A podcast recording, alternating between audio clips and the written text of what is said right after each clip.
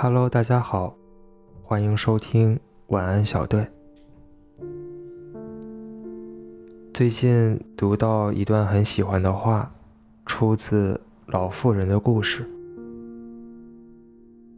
索菲亚在拜伦路开了家小旅店，她习惯了街对面的煤气灯每晚固定时间熄灭。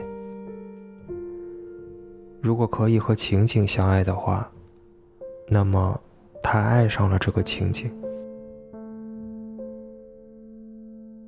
我在想，他为什么会对一个煤气灯生出一种爱意呢？我想起之前读的关于宇宙的那本书，有这样一段话：和太阳、月亮一样。群星也东升西落，虽然季节不同，星座不同，但无论在哪年的初秋，你看到的星座总是这几个，绝不会有新的星座突然从东方升起。群星代表了一种秩序，一种可预测性，一种永恒。从某些角度来看，他们抚慰人心。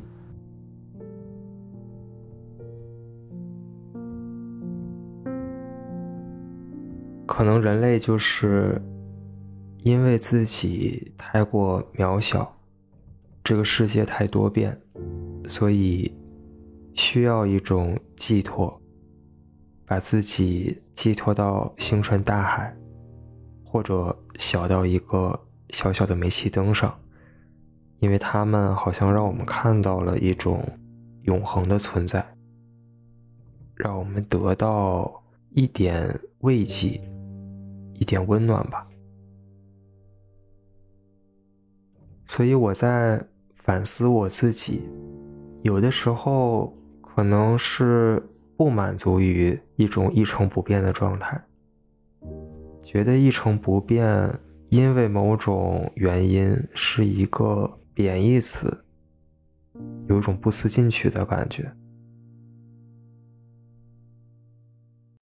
很多人说他们没有办法接受一眼可以望到头的生活，我觉得我也是有这种倾向，所以很多时候，当我自己两点一线的生活的时候。或者每天就是工作、吃饭，然后出去走一走，这样的生活会让我觉得有点焦虑，就觉得天哪，我就这样了吗？我怎么过得像一个机器人一样？但是刚才读的那些话，让我可以说是反思吧，因为我在想。为什么我要把这种不变的生活比喻成一个机器人的生活呢？机器人是一个很现代的概念。我想，如果是让一个一百年以前的人来比喻一成不变的生活的话，可能他就会像刚才读到的，说他的生活像。星星，像大海，或者像一棵树，像一个灯。我觉得他用这种比喻的时候，就多了一种浪漫的色彩，反正比机器人感觉要温暖一点，甚至觉得这种一成不变的生活还不错，是吧？之前读到三毛的那首诗《如果有来生》，里面也是说，如果有来生，要做一棵树，站成永恒。我觉得我有的时候面对的是一种拉扯吧，一方面想要过平静的、不变的生活，但另一方面又不甘于。过这种生活，想要去搏一搏，想要去投入到变化里面，这可能也是很多人的一种状态吧。我记得之前看过一个关于百度 CEO 李彦宏的传说，这个故事就说，当时的年轻的李彦宏还是一个在美国加州的普通的程序员，和他的老婆住在一个房子里，过着平静的生活。李彦宏就很喜欢种菜啊，在他们房子后面的菜地上。后来就达到痴迷的程度，直到有一天他回到家，发现有一辆推土机正在犁他们家的菜地。他就问老婆说：“我的菜地呢？”他老婆说：“如果我不毁了菜地。”菜地就会毁了我老公。我觉得我嫁给了一个技术专家啊，我不希望我嫁给了一个加利福尼亚农夫。后来李彦宏就由此受到触动，就是吧，投入到了他的创业当中，最后创建了百度。啊，当然不知道是不是真的，但是很有意思。不知道大家选的话，会选继续种菜呢，还是去博一个更大的成果？如果让我来选的话，我会说啊，成年人不要做选择题，是吧？为什么不白天创业，晚上再种种地啊？当然晚上可能比较黑，是吧？那就周末的时候种种地，可能你最理想的状态就是有一个自己的爱好，然后也可以把自己的时间投入到工作、投入到事业上。我在研究职业规划的时候，也听过这样的说法，叫 A B Z 规划。